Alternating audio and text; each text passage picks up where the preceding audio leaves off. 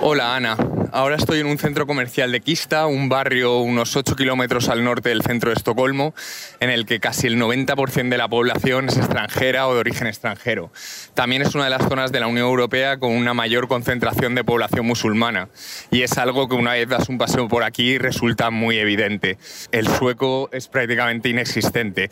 He escuchado mucho turco, mucho árabe, mucho kurdo, mucho somalí, pero sueco prácticamente nada.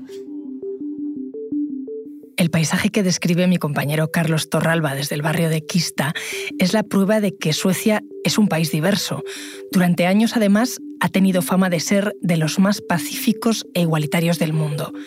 Pero ahora todo apunta a que un partido con raíces neonazis, que ha puesto la inmigración en el centro del debate, tendrá mucha influencia en el gobierno. Es lunes, 19 de septiembre. Soy Ana Fuentes. Hoy en el país, de tolerante a ultra. ¿Qué ha pasado en Suecia?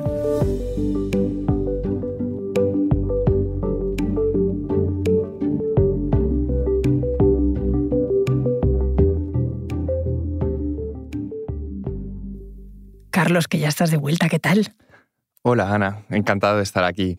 Pues un poco exhausto después de 12 días bastante frenéticos. Se esperaban unos días moviditos, pero la verdad es que han sido bastante más complejos de lo que me esperaba. Ya me imagino. Carlos Torralba es mi compañero del país, de Internacional. Tú sueles cubrir los países nórdicos y acabas de estar en Suecia para cubrir las últimas elecciones. Desde aquí lo más llamativo es cómo ha arrasado la extrema derecha. Demócratas de Suecia se llama el partido, ¿no? Que han obtenido un resultado histórico. Sí, absolutamente. Nunca un partido de ultraderecha había tenido tanta fuerza en Suecia. Se llaman los demócratas de Suecia, pero realmente tienen poco de demócratas de Suecia. Y el resultado ha sido histórico por varios motivos. Primero, porque el bloque de la derecha supera al de la izquierda. Y segundo, porque dentro del bloque de la derecha la ultraderecha ha sido la fuerza más votada y les coloca en una situación de poder totalmente sin precedentes. El objetivo del bloque de la derecha en todo momento ha sido intentar sacar del gobierno a los socialdemócratas y ahora faltará ver cómo ejecutan eso. Esta que escuchamos es la primera ministra sueca, Magdalena Andersson, la primera mujer en estar al frente de un gobierno en Suecia y que presentó su dimisión el pasado jueves. Realmente, tras varios días escrutándose el resultado final, no se sabía si ella tendría alguna opción o no de entrar en el futuro gobierno. Al final no ha sido así y ella ha aceptado que le tocaba dar un paso al lado y que sea la derecha quien primero intente formar gobierno. Oye, ¿qué significa para Suecia que un partido de ultraderecha pueda entrar en el gobierno? Pues es un terremoto político sin precedentes, la verdad. Suecia durante décadas ha sido la vanguardia del estado del bienestar en Europa, el modelo nórdico que tantos países han intentado imitar. Además ha sido una potencia humanitaria, siempre ha estado intentando resolver conflictos internacionales, siempre ha sido receptor de refugiados políticos de, desde el cono sur durante las dictaduras de hace décadas, pasando por los miles de kurdos que escapaban de las atrocidades de Saddam Hussein en Irak, a la gran cantidad de iraquíes, afganos y sirios que llegaron en los últimos años después de las primaveras árabes y los conflictos en Oriente Próximo. La imagen que proyectaba Suecia al menos vista desde aquí, siempre era de sociedad avanzada, tolerante, igualitaria. ¿E-, ¿Eso es así o es un mito?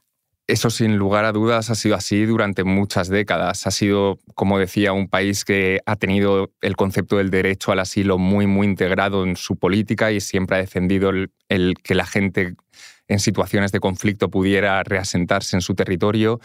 Ha sido un país en el que las políticas feministas han estado en prioridad para todos los políticos desde hace muchísimas décadas, mucho antes de que se extendieran por otras partes de Europa.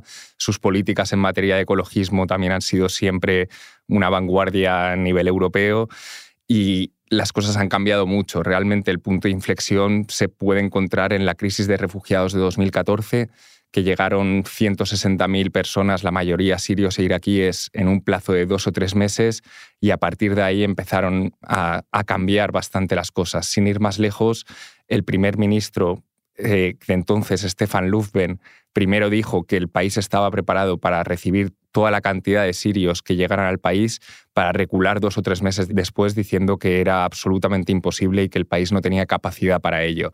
Me has dicho 2014. ¿Tú dirías que es ese momento en el que se normaliza el discurso de la extrema derecha? Mm, creo que todavía no, pero sí que empiezan a haber factores que empiezan a cambiar las cosas.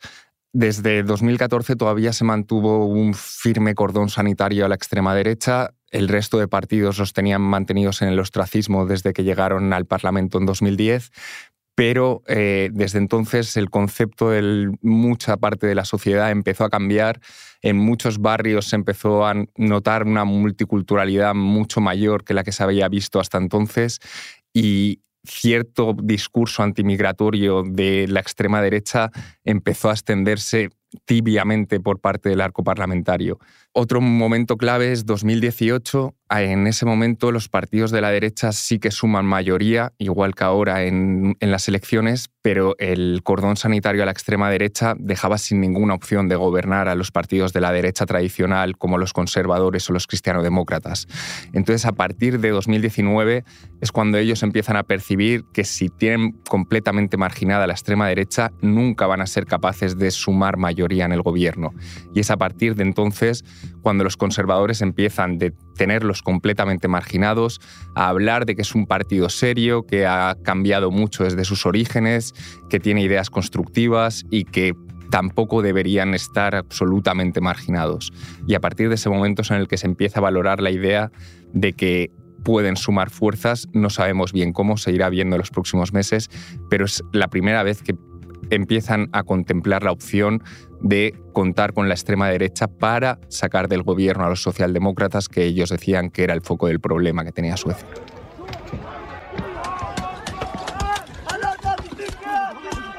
Este año hemos vivido unos episodios en los que se ha agudizado todo. Como escuchábamos en el audio, eh, han habido unas protestas muy fuertes en distintos barrios de Suecia en los que se concentra gran parte de la población musulmana en el país, que ronda en torno al 10% del total. Y el factor que realmente ha hecho que se incendiara todo más de lo que estaba previsto ha sido un ultraderechista, Rasmus Paludan, un ciudadano que tiene nacionalidad sueca y danesa y que después de haber fundado un partido ultra radical en Dinamarca, más radical de lo que se había visto nunca en Dinamarca, y que obtuvo el 1,8% de los votos en las últimas parlamentarias, ha decidido ir a Suecia, pero con una estrategia distinta. En vez de fundar un partido como hizo en Dinamarca, lo que ha hecho ha sido ir a los barrios más conflictivos y en los que se concentra más población musulmana, y su estrategia cuando llegaba a estos barrios ha sido quemar un Corán en medio de la plaza y la reacción generalmente ha sido la misma. Centenares de personas, la mayoría jóvenes musulmanes, se concentraban allí para intentar básicamente agredirle. Siempre había un cordón policial, el gobierno sueco defendía que el derecho a la libertad de expresión permite quemar un Corán en medio de una plaza pública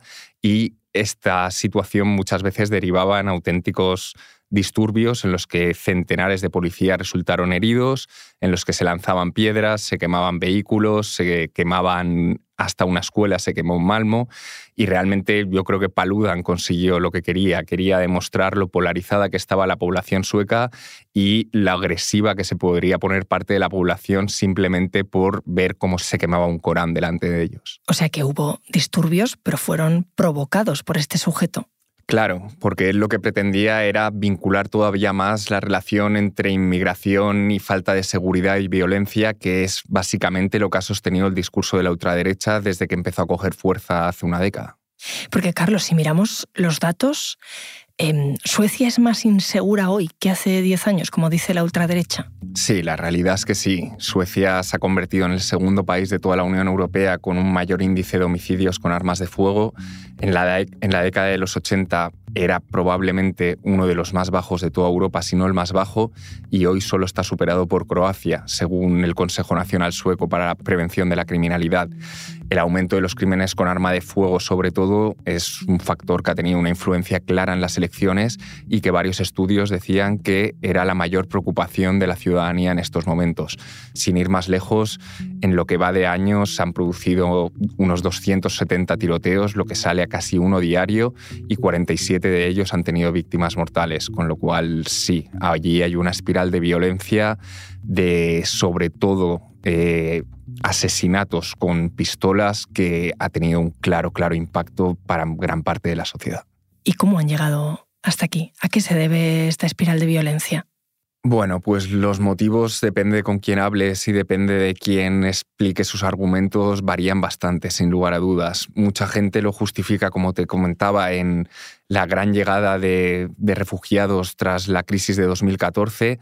Muchos consideran que el país estaba preparado para recibir refugiados de manera paulatina, como había hecho durante décadas, pero que 200.000 en poco más de un año no estaban preparados para recibirlos y que colapsaron los servicios sociales y los sistemas de prestaciones de ayudas públicas y que Ello ha provocado un grave deterioro en, la igualdad y ha provocado, digamos, bolsas de pobreza, incluso bolsas de exclusión en las que el idioma sueco no se utiliza y que esto ha sacado a la gente de la sociedad y que esto ha derivado a su vez pues, en indicios de criminalidad que han ido creciendo y creciendo.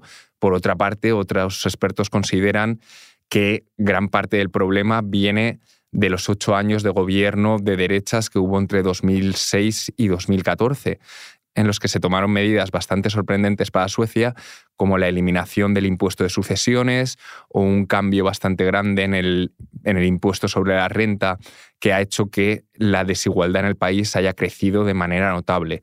De hecho, en los años 70 y 80 era uno de los países de toda Europa que tenía unas tasas de igualdad más altas. Eh, la diferencia entre el 10% más rico y el 10% más pobre era más pequeña que en casi ningún otro sitio de Europa. Sin embargo, en los últimos años la desigualdad ha crecido a un ritmo mayor que en cualquier otra parte de Europa. Y a esas bolsas de pobreza, esas brechas, esa desigualdad, ¿se les han buscado soluciones desde la política?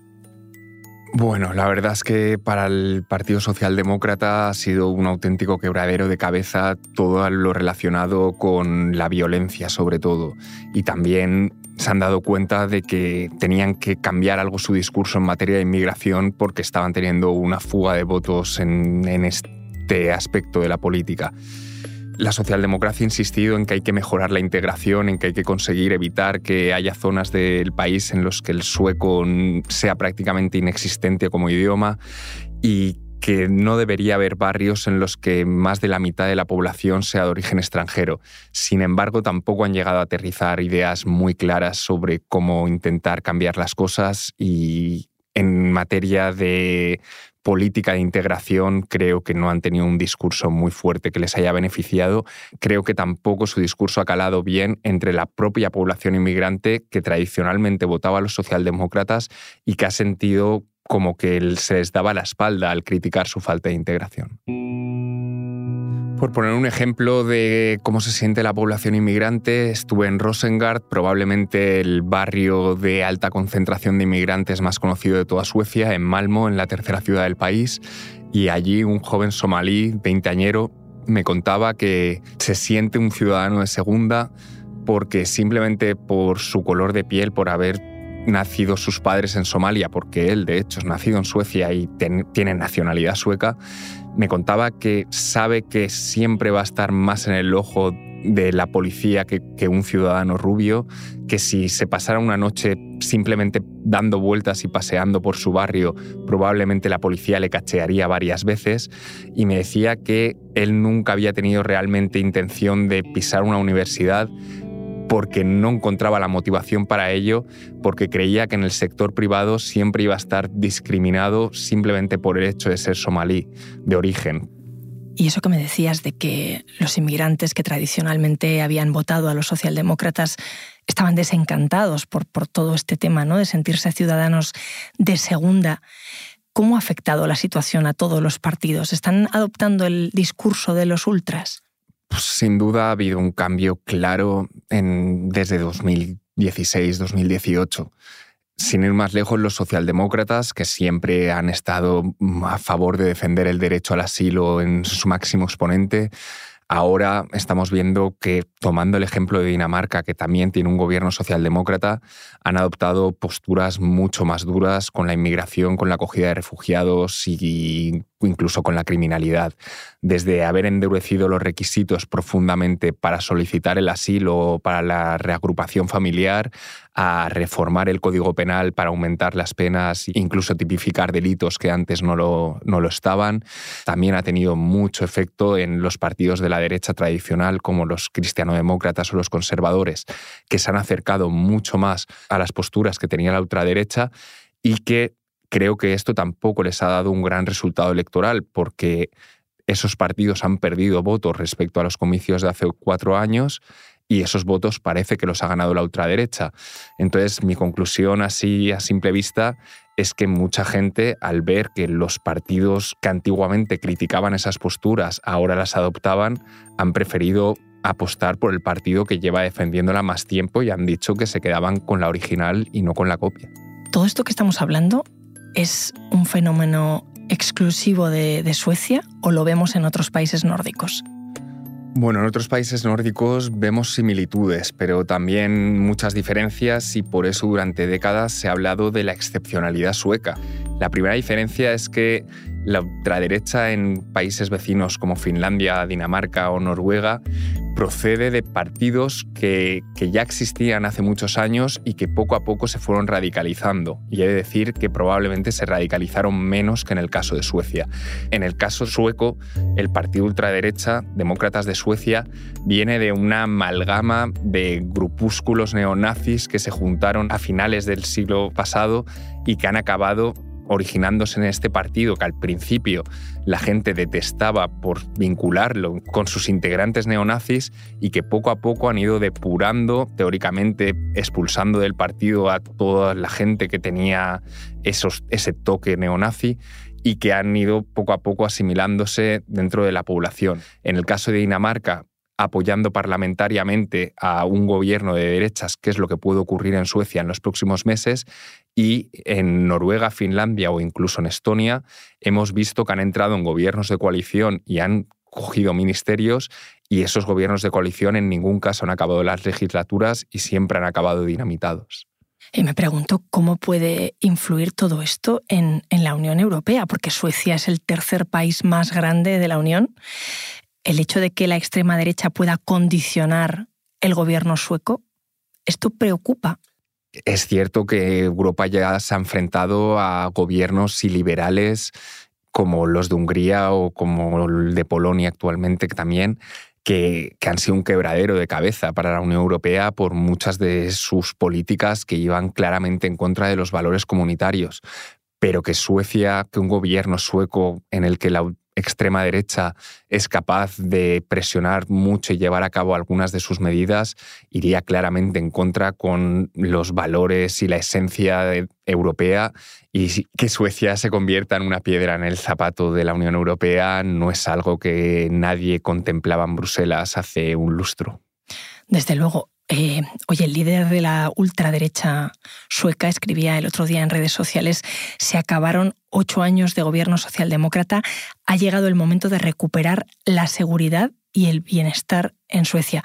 Em, asusta cómo piensan recuperarlos. Sin lugar a dudas, si nos acogemos a algunas de las últimas propuestas que han hecho en campaña, la verdad es que dan miedo. Una de sus propuestas, por ejemplo, era deportar a todos los extranjeros que cometan cualquier infracción, dejando en el aire qué entendemos por cualquier infracción, pero que se puede interpretar incluso algún tipo de multa de tráfico, a ellos les gustaría deportar a prácticamente toda la población musulmana. Lo que pasa es que gran parte de esa población musulmana ya tiene nacionalidad sueca porque ha nacido en Suecia y entonces esa población directamente no se puede ni plantear la opción de deportarla, pero los que no tienen nacionalidad sueca están en el punto de mira de ellos sin lugar a dudas. Hablan también de castigar la mendicidad o de demoler eh, los 61 barrios que eh, la policía considera de alto riesgo, que todos ellos obviamente tienen una gran concentración de población de origen extranjero, pues que la gente que resida en ellos ya se busque la vida. Eh, es aterrador. Carlos, muchísimas gracias por contármelo. A ti, encantado de haber estado aquí contigo. Este episodio lo he realizado yo, Ana Fuentes. La edición es de Ana Rivera. La La grabación en estudio es de Camilo Iriarte, el diseño de sonido de Nacho Taboada y la dirección de Silvia Cruz La Peña. Esto ha sido Hoy en el País. De lunes a viernes volvemos con más historias. Gracias por escuchar.